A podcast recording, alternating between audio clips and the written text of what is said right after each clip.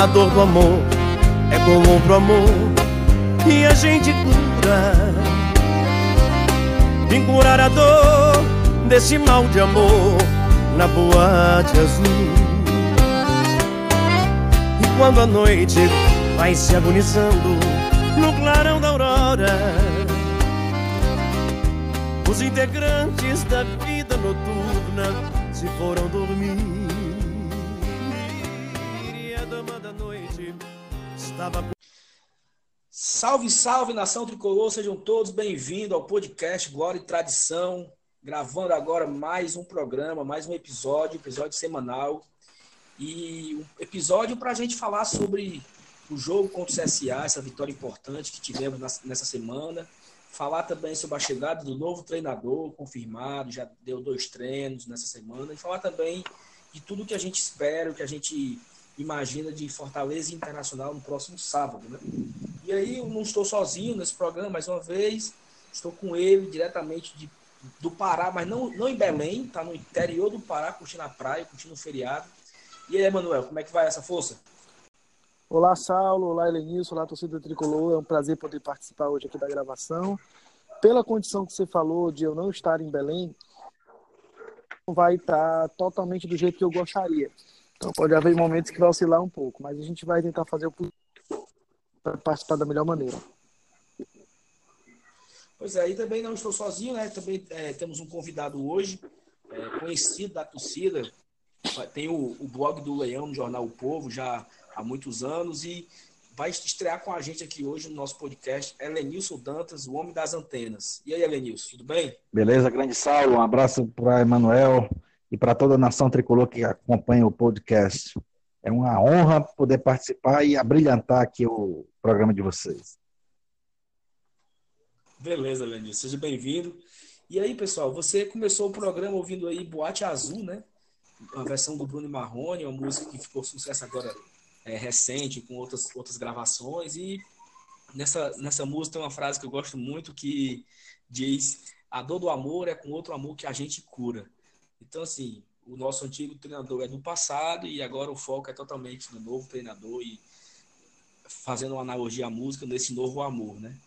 Então, é, na terça, no, no, domingo, né, a gente gravou o programa e a gente destacou a saída do Rogério Ceni, falando sobre o que esperava do, do, novo treinador, né, e tal. E, e, foi e a gente até comentou por cima, sem ter uma confirmação, mas foi confirmado na segunda-feira o Zé Ricardo, né? E o Zé Ricardo acabou que é, chegou na terça-feira, meio-dia, ali de tarde, mais ou menos, e teve uma recepção muito boa, muito calorosa. Acho que poucas pessoas esperavam que a torcida fosse para o aeroporto, esperar o Zé Ricardo daquela forma. E a gente pode fazer várias análises a respeito dessa, desse apoio da torcida, é, mas o que, eu, o que eu posso dizer assim por cima é que a torcida simplesmente não estava lá por, por ser o Zé Ricardo, ou, por ser o Dorival Júnior, ou por ser qualquer outro treinador. Ela estava lá para apoiar o futuro técnico do Fortaleza, para dizer para ele, olha, não interessa, estamos aqui lhe apoiando e estamos aqui com você. Acho que a, a mensagem foi muito essa. Eu vi algumas pessoas falando que a torcida do Fortaleza é carente, que a torcida do Fortaleza é isso e aquilo, mas eu acho que aquilo foi uma demonstração simples e clara de apoio a, a diretoria e apoio ao, ao, novo treinador. E aí, Manuel, o que, é que você achou o, do, dessa, dessa chegada do Zé Ricardo e, e, desse novo treinador confirmado pela diretoria? Eu acho que é, a, a, questão é exatamente essa que você falou. Né? É, não, não a torcida foi para manifestar um apoio ao Zé Ricardo, porque era o nome, porque treinou o Flamengo, porque treinou o Vasco, porque treinou o Botafogo, não era bem por isso, não. Podia ser qualquer um. A questão ali era que eu acho que houve muita maturidade, embora as pessoas tenham lamentado a saída do Rogério, houve muita maturidade de que o trabalho de que a despeito de o contrato não ter sido cumprido é, até a previsão que havia inicialmente, né, que era até o final do ano, é, o trabalho rendeu os frutos. O Rogério saiu para um clube muito maior do que o Fortaleza, que é o Cruzeiro. E é, a despeito de tudo que ele conquistou, a torcida tinha clareza de que precisava é, chegar a, a, apoiar o clube, a entender que a vida segue, que independentemente de quem esteja treinando Fortaleza, é, é preciso que se dê algum apoio, é preciso que é, se demonstre apoio ao grupo, apoio à diretoria, e acho que isso, inclusive, vai se é, converter em público de maneira bastante significativa no sábado. É, é um treinador que costuma concluir bons trabalhos que ele pega do meio para o fim. Um treinador que, na faixa de tabela que o Fortaleza disputa, ele sabe é, como é que ele vai concorrer ali, né? É, dele nunca ter tido um rebaixamento, né? E sempre ter classificado os clubes para competições é, é, da questão continental, enfim, e que é, ele entra dentro do perfil de não ser um o Fortaleza nos últimos anos ele não tem contratado aquele cara medalhão, né? É, mesmo o Rogério Senna sendo um nome de destaque na mídia, não era alguém que vinha de um trabalho de muitos anos, tal, quer dizer, sempre apostando nessa figura do, do cara mais estudioso, emergente, que entende do futebol. Tanto do ponto de vista das necessidades do clube, quanto em relação a esse apoio quase que incondicional primeiro momento, é, foi bastante interessante. Acho que tende a render bons frutos. Existe também uma, uma notícia que circula que o Rogério tinha um relacionamento já bem desgastado, fosse com o grupo, fosse com a diretoria. E o que chega para nós é a, a, notícia de que o, o Zé Ricardo é um cara de melhor trato, mais afável no dia a dia do clube e com os atletas. Então, acho que essa é a perspectiva para que a gente possa vir a melhorar o desempenho a partir desse sábado continuando aqui, né, o, o Emanuel falou a respeito do Zé Ricardo, a visão dele inicial, e aí o Elenilson, como um grande conhecedor do futebol, não sei se todo mundo sabe disso, mas o Elenilson ele tem uma, uma antena na casa dele que ele assiste jogo do campeonato Iraque, do, do Iraque, por exemplo. Então, assim, é um cara que não, ele não gosta muito de futebol, não. Assim, acho que não, não, não basta Série A, B, C e D e regionais e estaduais, Copa do Brasil, Libertadores, Sul-Americano e Premier League, Champions League, não basta isso, ele tem que ver campeonato turco, campeonato de Israel, campeonato da China, campeonato... Então Elenilson gosta. Então, Elenilson, como você como conhecedor do futebol em geral, que acompanha o futebol em geral, com certeza você acompanhou o Zé Ricardo no futebol carioca e, e também tem uma visão a respeito dele, né? Então, qual seria a sua, a sua opinião, assim, uma, uma boa escolha, o que você espera do Zé Ricardo? Que... Dê a sua ideia inicial a respeito da mudança de treinador. Tá, vamos lá. É, Para começar, o treinador, quando assume um trabalho, existem duas, duas situações diferentes. Uma, quando ele pega um time que vem de um treinador que teve que ser demitido por conta de maus resultados, por conta de uma sequência horrível que acabou culminando com a sua demissão. E a outra situação é a que a gente vê agora, o Zé Ricardo ele vai pegar o time montado, com um esquema tático definido, com a proposta de jogo que já está praticamente no sangue dos atletas. Então, ele vai pegar um trabalho que, que está montado e que vem dando certo né? que é diferente de você pegar um trabalho que você vai ter que refazer do início, porque ele não deu certo e causou a demissão do treinador. E isso não foi o que aconteceu no Fortaleza. É, o Rogério saiu pela perto da frente, independente de, de haver é, esses, esses, esses, essas conversinhas de bastidores, de que que o relacionamento dele estava desgastado com fulano, com Beltrano ou com algum setor do clube. Independente disso, a história do Rogério no Fortaleza é inegável. É um atleta, é, é, foi um treinador querido pela torcida e é querido pela torcida. Então a situação é diferente. O Zé Ricardo vai pegar, vai, vai tocar o barco e vai já pegar ele andando sem precisar navegar contra a maré. Ele já vai seguir no rumo. Então ele tem nas mãos uma equipe já montada e a probabilidade de dar certo é grande. Primeiro, porque quem conhece o Zé Ricardo, quem acompanhou o Zé Ricardo no, no futebol carioca, tanto no Flamengo, quanto no Vasco, quanto no Botafogo, é, ele sempre pegou o trabalho pela metade. Ele já pegou o barco andando. Principalmente no Vasco, quando ele chegou para salvar o clube do rebaixamento e acabou levando o, Vasco da Gama para a zona da Libertadores daquele ano. O Vasco no passado, em 2018, jogou a Libertadores, por quê? Porque o Zé Ricardo salvou o clube do rebaixamento, deixando simplesmente na zona da Libertadores. Então, é, a gente pode dizer assim, ele não é um doidinho, não é. Óbvio que não é, está provado e comprovado. Tá? E, e também não vai pegar clube mal estruturado, nem dentro e nem muito menos fora de campo.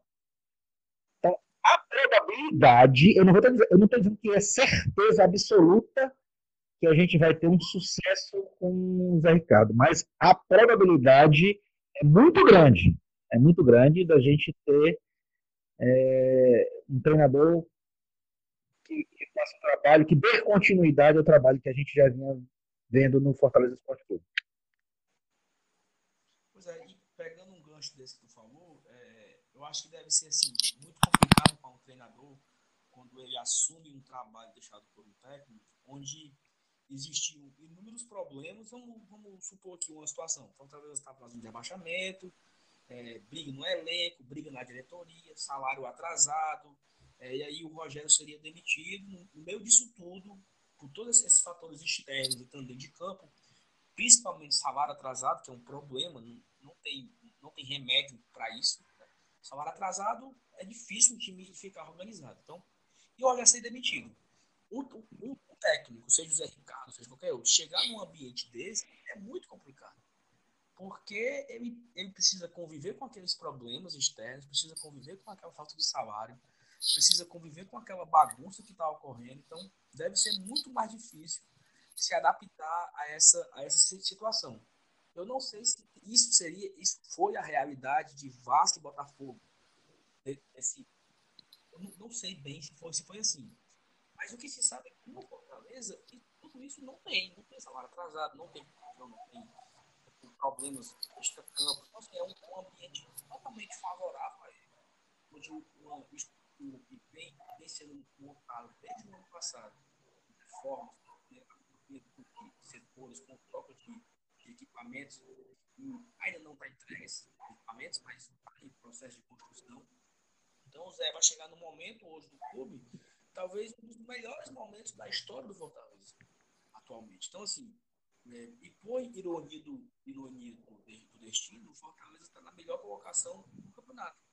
Fortaleza nunca chegou em 12 colocação e é onde ele está agora, né? Então, é meio que é, ganhou de presente, eu acredito assim, que é, para, os, para o Zé Ricardo, que estava fora do futebol desde abril, né, quando ele saiu do Botafogo, ele assumiu um clube na Série A, 12 colocação, com um elenco montado, um elenco de qualidade, que precisa de alguns reajustes, todo mundo concorda com isso, principalmente na, na zaga, mas ele não está assumindo nenhuma bagunça. Né? Então, assim, até uma coisa que eu lembrei aqui, que a gente, quando era criança, adolescente, eu não sei vocês, são são mais velhos do que eu, mas eu, eu brincava de braçute. E aí tinha aquela situação que você estava desempregado, quando você era demitido do braçute, você recebia propostas, né?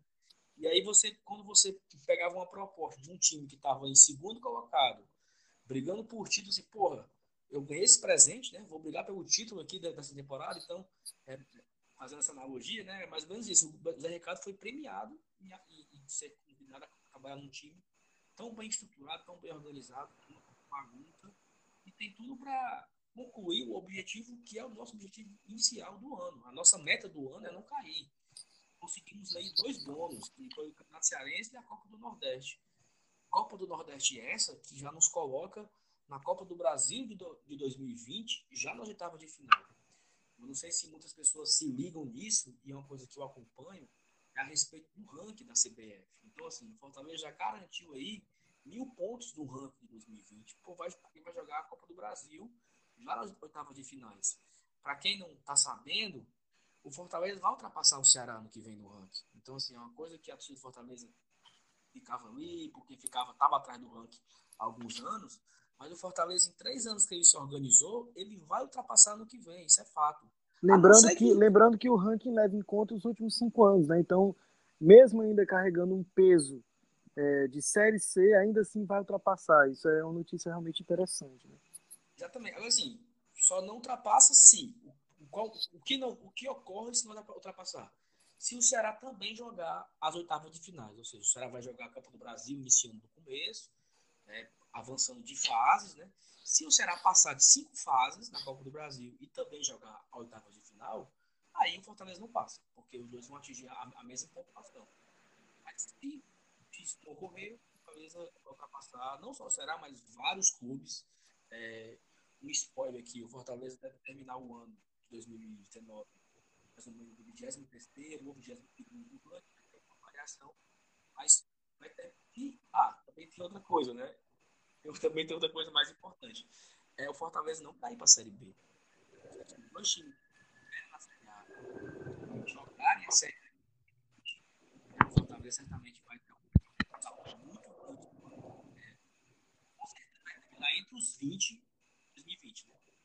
Só uma, um, fugindo um pouco mais de informação. Então, eu acho que o Ricardo tem tudo para conseguir esse objetivo de conseguir a Série A. É, não era o meu nome preferido, assim, daquele momento que ah, o Rogério saiu, quem traz? Aí, você fica com o pé atrás, tá? um cara que, que, que trabalha só no futebol carioca, não sei o quê. Mas quando você vai analisar as opções que o mercado tinha, ele era sem dúvida a melhor opção. É, eu vi muita gente falando a respeito de Thiago Largue, falando de Barbieri, falando de. Tem outro, outro rapaz que eu esqueci. E era um, é, aquele rapaz que estava agora no Vitória, Loss. Ah, nossa senhora. São André Loss. Eu, eu vi gente falando sobre esses três, esses três nomes. Né? São três treinadores que eles eram, até recentemente, eles não tiveram uma continuidade de trabalho. O Zé Ricardo foi interino muitas vezes no Flamengo, mas teve um momento que o Flamengo deu a ele uma oportunidade. Ó, continue, você é o nosso treinador.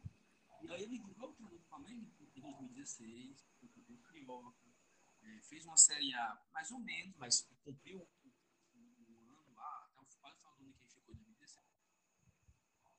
Eu não lembro qual foi a situação do Vasco e Botafogo, mas eu acredito que eles, eles trocaram de treinador porque eles estavam numa situação muito ruim, o técnico foi demitido e o Zé Ricardo assumiu. E o Zé Ricardo deixou no fim do campeonato eles em melhores situações, como o Evanilson explicou. É, então, assim, ele teve que trabalhar contra a maré, como Evanilson disse, estava numa situação muito ruim e ele teve que assumir, contornar os problemas, vivenciar aqueles problemas e melhorar a qualidade do time em campo e, e, e trazer os melhores resultados. Saulo, aqui, eu, eu tenho aqui o, o, os índices de aproveitamento do Zé Ricardo. É, ele, ele teve 62% de aproveitamento no Flamengo em 2016, terminou em terceiro lugar no Brasileiro. Com e o ele, Campo Carioca, sim, e ele é, teve 52% de aproveitamento com o Vasco, ele pegou o time em 16 lugar e levou para a Libertadores em 2017. E com o Botafogo ele teve 51% de aproveitamento. Ele pegou o time em 12 lugar exatamente a posição em que ele está pegando o Fortaleza agora e deixou em nono no Brasileirão de 2018, classificando para a Sul-Americana. Então, é um, um, são números que confirmam isso que você está falando, ok? É. Aí, você vai ver, é, você vai dizer assim, ah, mas ele foi campeão carioca pelo Flamengo. Mas também, se não for campeão carioca, né?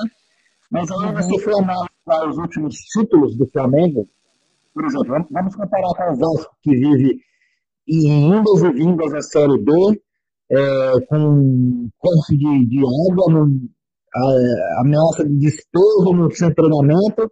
Então, nos últimos quatro anos, o Vasco tem dois títulos, dois campeonatos cariocas. Nos últimos quatro anos, o Flamengo tem dois títulos, dois campeonatos cariocas. Um deles com o Zé Ricardo e esse de forma invicta.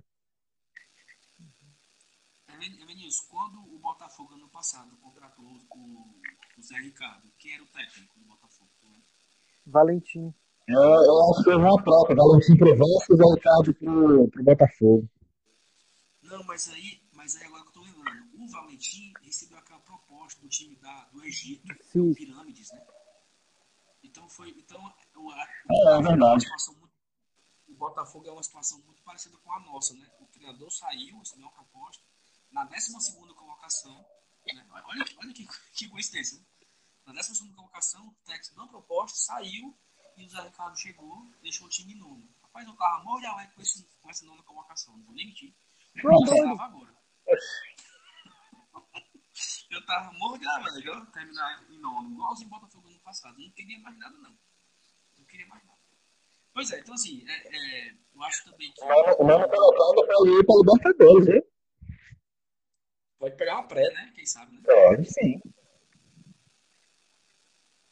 Pronto, vamos lá. Quais Mas com essa, zicada, com essa zicada agora, não vai. Meu Deus do céu, fiquei com medo até de não escapar. É, mas ó. Agora lascou, agora lascou. Pro... É, é do nome colocado da A para a Libertadores tem que acontecer muita coisa. Primeiro, o campeão da Copa do Brasil tem que estar, tem que estar nos vocês. Segundo, o campeão da Libertadores tem que ser um brasileiro. E o campeão da Sul-Americana também tem que ser um brasileiro. Aí sim. Aí o nosso G6 virou G9. Pô, tá aí, mano. Só fechar os olhos e, e pronto, né? Ó, na Libertadores, quem tem vivo ainda pra gente já ir fazendo as contas? Não, mas pelo amor de Deus, para com esse negócio que isso zica, mano. Tu é o rei da zica e vem com essa conversa, segue o programa. Nossa senhora, por favor, aqui. É, mas assim, é, no dia que o Zé Ricardo foi confirmado, né? É, parece até que um, confronto contra o CSA lá em Maceió. E, e eu falei aqui domingo, né? Que o Manuel estava gravando aqui comigo, que o Fortaleza. Manuel, quando foi que o Fortaleza ganhou do Águia? Aí tu disse, foi segunda-feira, pode então pronto. Amanhã nós vamos quebrar a caixa desse CSA, porque é na segunda-feira também. Dito e feito. Acho que eu, acho um, eu achava um absurdo, cara. Sério, putaria nenhuma. Porque eu tinha muito mais medo dos TSA do que o meu time. Como é que pode? Porque o Voltaire não ganhava. E, e, e eu, eu, me lembro, quando, quando foi o início da, da Série A, saiu a tabela, aí tinha assim, Fortaleza e Palmeiras no, no Arena, no Allianz Parque, e Ceará e CSA. Eu disse, eu prefiro pegar o Palmeiras do que o CSA em casa, porque a raiva hum, Nossa a, senhora. A é menor. Por que não ganha? Não ganha. Estatística, né? Óbvio. Estatística, estatística, pô. 18 anos que não ganham, né? Eu disse, não, ainda bem que é o Palmeiras, porque o Palmeiras tem o nosso último campeonato lá no Palácio Itália tinha sido 2x1 para nós, né? Exatamente, exatamente. Eu, eu, eu, eu, eu trabalho com números, certo? Então, assim, a estatística era a favor. Eu era muito mais fácil pegar o Palmeiras do que o CSA. Tu é professor de matemática, é? Não, sou não, mas... e aí? E aí? Vai frente. É. O, o, o, Fortaleza entrou em campo, né, no, na segunda-feira, e rapaz, eu não assisti o jogo, eu tava na, na faculdade e acompanhando pelo aplicativo aqui, Metetref total. Mas assim, vocês que viram o jogo, pode, Elenilson, começa com você aí fazendo uma análise bem rápida a vitória de Fortaleza 2x0 no CSA.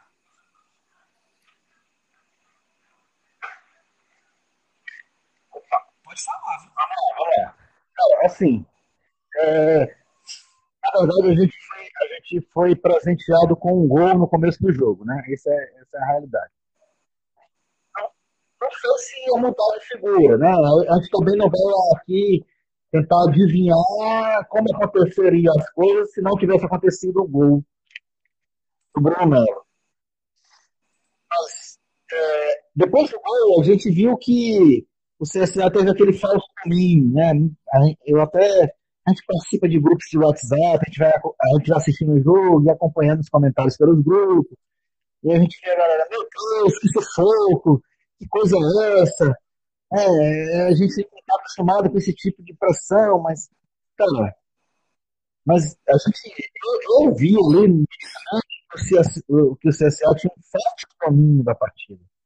É, a, gente não, a gente não viu a, a nossa meta ser, ser, ser atacada com tanto perigo como deveria ser com quem, como se, por exemplo, tivesse uma posse de bola é, superior à nossa. Então a gente, jogou é, como se leve. A verdade é essa. A gente enfrentou o CSA como o Fortaleza deve enfrentar o CSA, independente de estar na Série A, na Série B, na Série C. O resultado dele foi consequência das atitudes dentro de campo. Um gol no começo do jogo, beleza, legal, ajuda, é verdade, reconheço. Mas, cara, não tem como comparar. A gente vê a bola rolando, é, são, são algumas coisas do futebol mesmo para fazer com que a gente perdesse aquele jogo. Não tem como. A nossa superioridade é muito grande.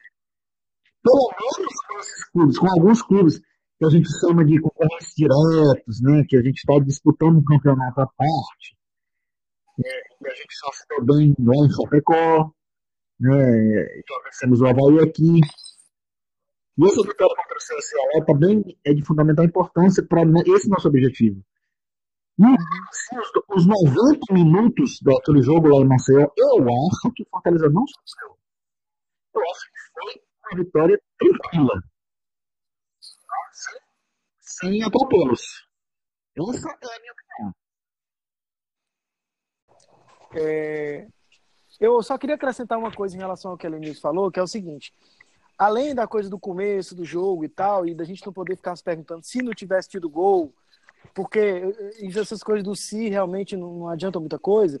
Eu tinha um professor da faculdade que falava que é, se eu tivesse um tiro, um tiro de peito de um lado e outro tiro de peito do outro, eu era uma porca. Então não adianta ficar pensando no si, isso não vai, não vai resolver nada. É, o que eu queria acrescentar é que eu acho que o CSA, por enfrentar um time que ele julga é, menor do que Palmeiras, do que Corinthians, e de fato é menor, é, ele resolveu arriscar mais. Então o CSA foi para frente mais aberta mesmo. Ele, ele colocou dois homens de referência, o Ricardo Bueno de um lado e o Alexandre do outro. E aí ele ficou mais exposto e vulnerável, né? Tanto que o Fortaleza chegou. É, inclusive em falhas individuais, né? Uma, a do Carlinhos na hora do gol do Edinho foi horrível. Então, eu acho que o Fortaleza soube se aproveitar disso, fez um jogo seguro, como a Lenils falou, e aproveitou o espaço que o, que o, o CSA deu. Eu acho que essa é a leitura que a gente tem que fazer. É, fez a, a, parte dele, né? Muitas vezes outros times maiores. O Vasco um dia desse empatou com o CSA. O Corinthians ganhou com 1 a 0 chorado porque o CSA colocou um ferrolho ali atrás. Contra o Fortaleza ele não apostou nesse ferrolho, não se expôs e a gente soube aproveitar o espaço que tinha. Pois é, e, e, aproveitando só um gancho que vocês falaram, é que assim, com todo respeito, mas eu acho que é até um, um, um termo utilizado por um podcast lá de Pernambuco, do podcast 45, eles falam muito isso, que é, o CSE Havaí é o jogo para pagar a conta de energia. Então, assim, é, obrigação de quem quer brigar por alguma coisa ganhar desses times, né? Então, o Fortaleza hoje tem 17 pontos, né? É isso mesmo? 17? 17 pontos na Série A, ele conseguiu 12 pontos de time que estão atrás dele. Ele ganhou de Havaí, ganhou de CSA, ganhou de Chapecoense e ganhou de Cruzeiro. Ou seja, foram vitórias essenciais, foram vitórias importantíssimas contra esses quatro times. E aí, e aí ele, ele até empatou com quem ele não podia empatar, porque ele pegou o Vasco aqui e perdeu dois pontos. Tudo bem que eram outras, outras circunstâncias, o time estava o time estava focado na Copa do Nordeste, jogou ali 100%, o Nagui estava jogando, cagando pau, tanto é que o Natan. É, porque ele estava poupando ali, eu acho que estava poupando o, o Roger para jogar a Copa do Nordeste. Mas, assim, é, são partidas que não podia, que não podia perder ponto. Então, que bom que Fortaleza conseguiu os 12 pontos e já tem 17, né? Ele conquistou 5 pontos contra outros, outros clubes, né? E, e, e, assim, que bom, que bom que nós quebramos esse tabu de 18 anos sem vencer o CSA. Que bom que nós vencemos esse time que está na zona de abaixamento, nós não podíamos perder ponto para eles. Que bom que fizemos 17 pontos e que bom que nós vamos ter nesse sábado Fortaleza Internacional em casa, vindo de uma vitória fora de casa, estreia do novo treinador então, assim, são muitos motivos favoráveis e eu acho difícil não se imaginar já como, é, como vai ser com 20 pontos, né? Já projetando uma vitória com o Internacional. E aí a gente já vai entrando aqui agora, já no nosso, no nosso último tema do, do programa, que a respeito desse pré-jogo, Evanilson, e, e que, assim, é, é uma vitória importantíssima, né? É um, uma partida para dar esse segmento, para dar essa, essa tranquilidade ao Zé Ricardo, a tranquilidade à, à diretoria, ao elenco, e, e uma, vitória contra o Inter é extremamente importante, né? Com certeza. Independente do Inter vir com o time em reserva, com o time misto, ou seja lá o que for, mas é sempre um jogo difícil. Né? Até porque esses, esses times do Sul, do Sudeste, principalmente esses, esses que estão envolvidos na Libertadores, eles têm um elenco muito, muito recheado, muito forte. E os caras que, que, que são segunda linha, podemos dizer assim, é, não deixa de ser um, um elenco forte, não deixa de ser um time forte. Então a gente vai ter dificuldade, tá? vai ser um estreia de treinador, aquele clima e tal. E esses três pontos aí, cara, são de extrema, extrema importância mesmo. Porque a gente, se a gente for analisar bem, é, rodadas, é, teoricamente, a gente só fez seis jogos como mandante. Tá? Oito como visitante. E a gente tem 17 pontos. Então, se a gente pensar assim, porra, vamos ter que ganhar todos os jogos em casa. Cara, se a gente ganhar todos os jogos em casa, se a gente multiplicar os 19 jogos como mandante, multiplicar por 3, como fizer 3 pontos em casa, a gente vai, a gente é, é zona de Sul-Americana tranquilo. Então, a gente, fazendo essa conta friamente, a gente só teve 6 jogos como mandantes e a gente tem 17 pontos. Então, teoricamente, se a gente ganhasse todos os jogos em casa, a gente deveria ter 18 é, friamente, a gente então está devendo um pontinho. A gente só está devendo um ponto. Mas esse cálculo, ele só é válido, ele só é interessante se a gente contar com a vitória no próximo sábado. Tá? Se a gente ganhar do Inter no próximo sábado, pô, vai ser assim sensacional. Até porque é, a gente vai jogar fora depois contra o Santos na Vila. E esse é o tipo do jogo que a gente pode dizer assim, cara, o que vier é lucro. O que vier é lucro. A gente pode contar como derrota, sem problema. Pô, quem é que vai para para Vila Belmiro, ou seja, para Pacaembu, seja lá onde for, onde o Santos mandar, e perder para o Santos vai, vai ser um desastre? Óbvio que não. Mas mesmo que a gente perca lá para o Santos, a gente volta para cá para fazer dois jogos: Goiás e Fluminense. Cara, se a gente fizer três pontos contra o Inter, esses dois jogos aqui no Castelão contra Goiás e Fluminense, eles vão determinar o nosso futuro no segundo turno, não somente no segundo turno, na Série A completa.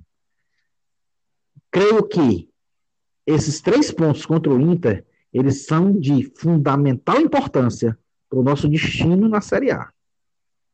Eu imagino assim.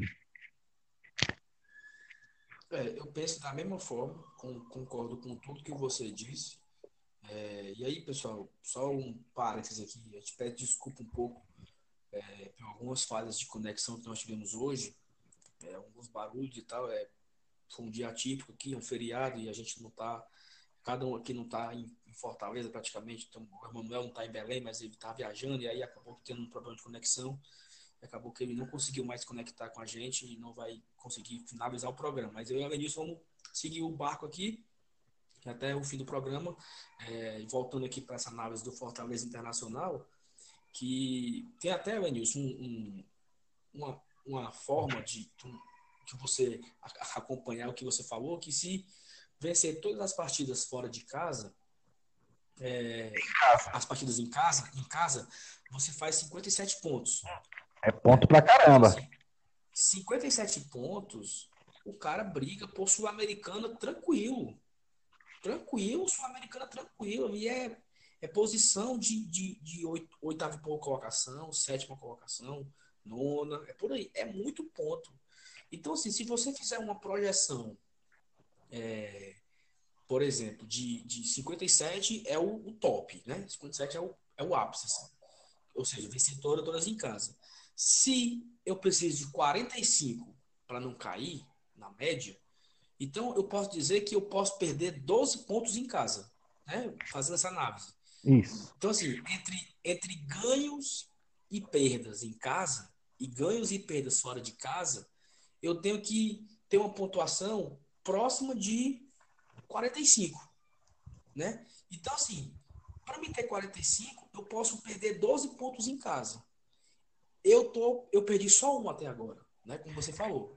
Pois é, mas, mas, a, a, cada uma que perde e se ganha fora a outra, aí pronto, zera. Zera é essa que perdeu, entendeu? Não, sim, perfeito. Perfeito. Só que assim, nessa análise, nós estamos com menos um. Aí digamos que a gente vença o Internacional. Continua com menos um. Continua com menos um, perfeito. Pronto. E aí, se por acaso Fortaleza ganhar do Santos, eu tô com dois positivos. Sim. Porque eu, eu, eu venci, eu tenho mais pontos do que eu tinha se eu tivesse vencido em, em casa. Então, assim, essa análise é interessante porque a gente consegue imaginar a seguinte situação. Se no final do campeonato eu perder 12 pontos em casa, né, eu não caio. Isso nessa, nessa soma de fora casa, nessa variação, e eu terminar com menos 12. Então o Fortaleza hoje está com menos 1. A ideia é sempre ficar mais próximo do zero, né? Ou ficar positivo. Então, assim, é perfeito você ter colocado essa, essa, essa, essa análise, que, assim, que nós precisamos sempre estar ali perto do zero, que, que é a pontuação que a gente vai, vai conquistar em casa. E se a gente vencer todos, a gente não cai. E se a gente conquistar a meia pontuação, a gente também não cai. Então, é uma vitória importante para ir a 20 pontos, para ir ter tranquilidade. Eu também acho que o que vier contra o Santos é lucro, né? Eu não tenho a menor, é, a menor, assim, como é que diz? Pretensão de dizer que vai ser um jogo assim, assado.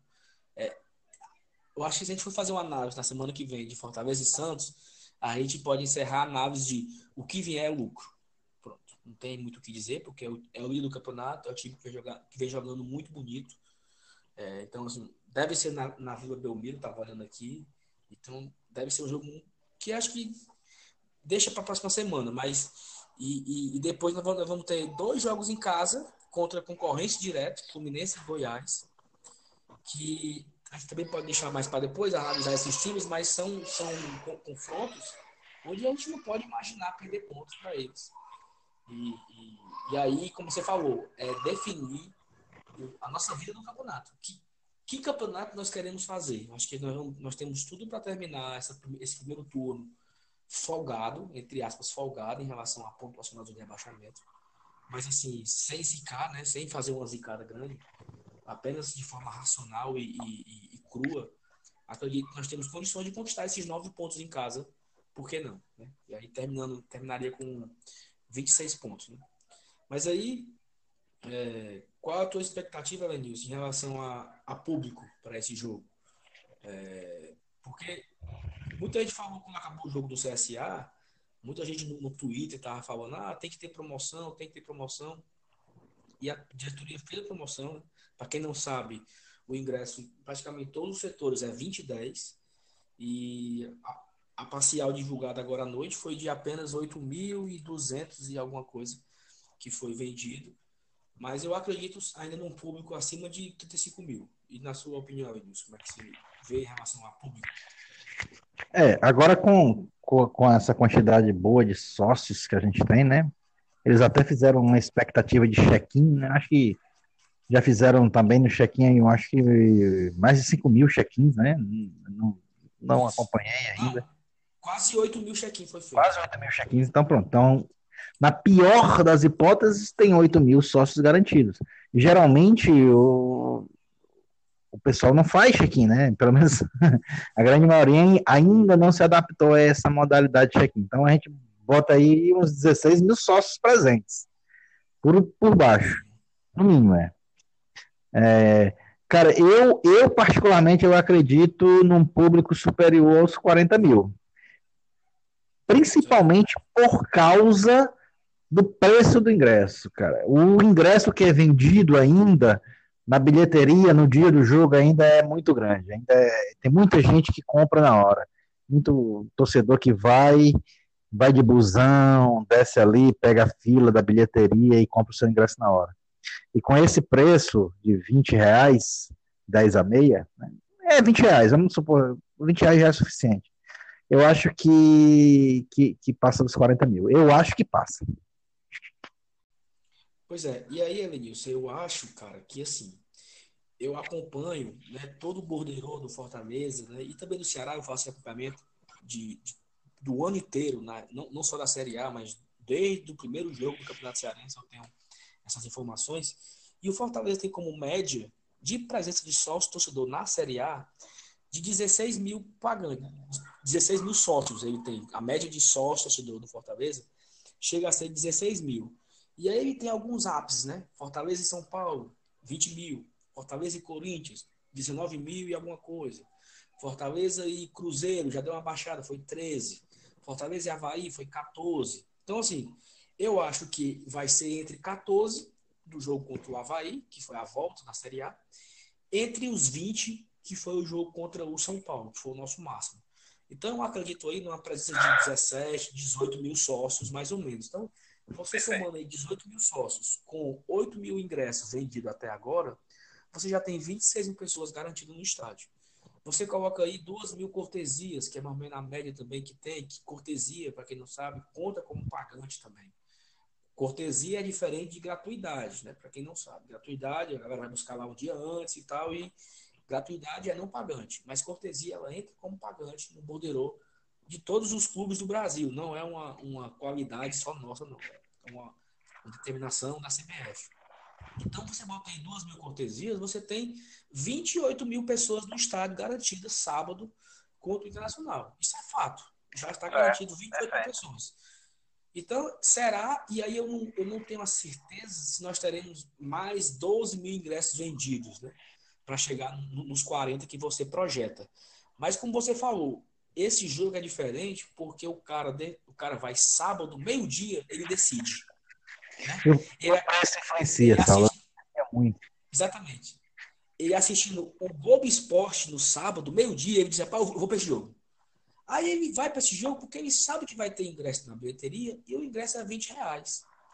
Então, assim, é diferente do ingresso de 40, que o cara tem que se programar, tem que fazer Exatamente. as contas para ver se dá. Pelo, como o ingresso é mais barato, o cara vai, a mulher, o, o, o, e, o, e o pivete, e rapaz, vamos na hora e dá certo. Porque eu lembro quantos jogos do Fortaleza eu, eu fui que meu pai comprava, e eu falei que já que meu pai torce Ceará, né, no programas anteriores, que meu pai comprava na hora. A gente chegava naquele PV entupido e meu pai ia para a bilheteria comprar ingresso, porque não tinha essa, essa costume de comprar antecipado. Então, olhando dessa forma, como você disse, realmente é capaz de, de chegar nos 40 mil, que seria um público espetacular.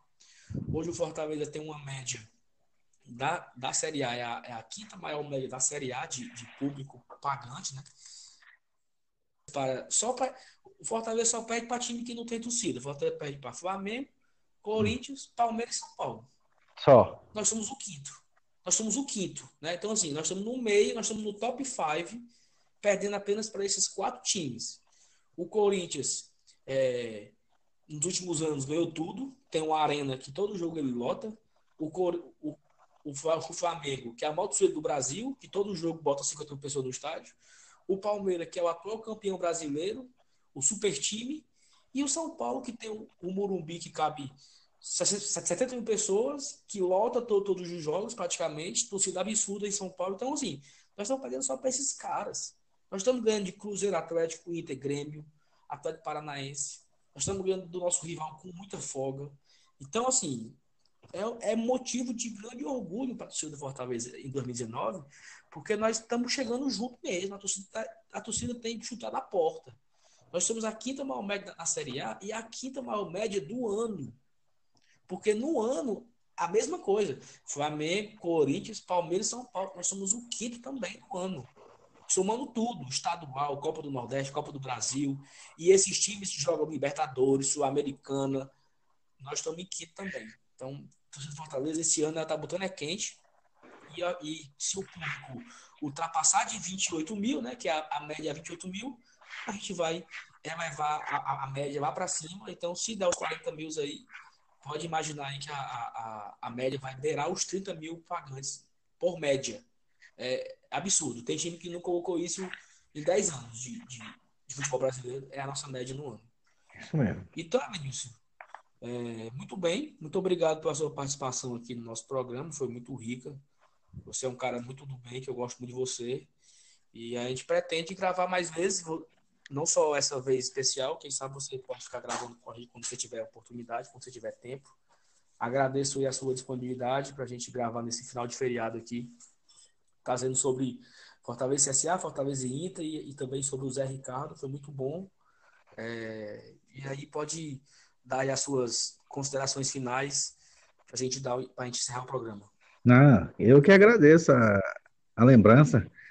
É, eu estou sempre disponível, apesar de hoje ter sido um feriado, a gente está em casa, está tranquilo, né? Já preparando-se para o dia de amanhã e pensando já no jogo de sábado. Mas assim, quando você precisar da gente, é muito bacana esse podcast. Inclusive, eu ainda não tive a oportunidade de parabenizá-lo. Né? Eu faço agora no próprio, no próprio aplicativo, né? Que, que porra, tá bacana pra caramba. A gente, a gente ainda não tinha essa ferramenta, muito bacana. E a gente está aqui disponível sempre que for possível. É um prazer e eu gosto muito. Eu, eu gosto muito de interagir. Eu sei que, que a torcida do Fortaleza ela gosta dessa, desse tipo de coisa, gosta de conversar, gosta de, de participar. É uma, a gente, mais do que ninguém, a gente sabe que é uma torcida que, que é inflamada, inclusive nas redes sociais, nos aplicativos. Então é muito bacana. É, e, e eu é que tenho que agradecer a oportunidade a você, meu amigo Só. Beleza, assim, e, e, o podcast, cara, é nada mais do que o que a gente faz todos os dias, né? Porque a gente passa o dia num grupo, debatendo Fortaleza, manda um áudio para cá, manda um áudio para lá, analisando, e a gente. E aí foi essa ideia que surgiu para a gente trazer isso para dentro do programa aqui, um programa mais um pouquinho organizado, a gente está tentando ainda organizar melhor, mas é, trazer aquele, aquele debate que tem nos grupos, debate que tem na torcida, onde a gente debate no almoço, no café da manhã e tal, trazer para cá, para o torcedor ouvir aqui uma horinha mais ou menos de, de, de bate-papo sobre o Fortaleza. Então, assim, agradeço também, é, agradeço o seu elogio, agradeço a sua disponibilidade e agradeço também a torcida, né, que tem comprado a ideia.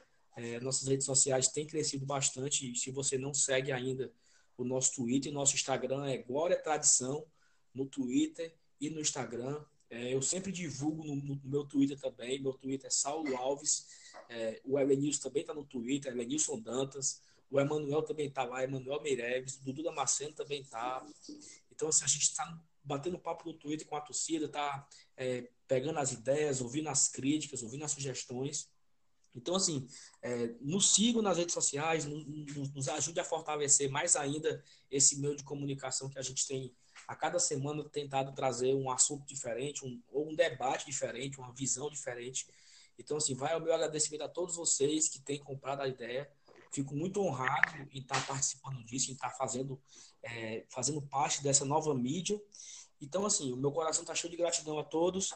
Obrigado por mais um programa, obrigado por nos acompanhar até aqui. Evanilson, amigão, valeu e até a próxima. Valeu, um abraço.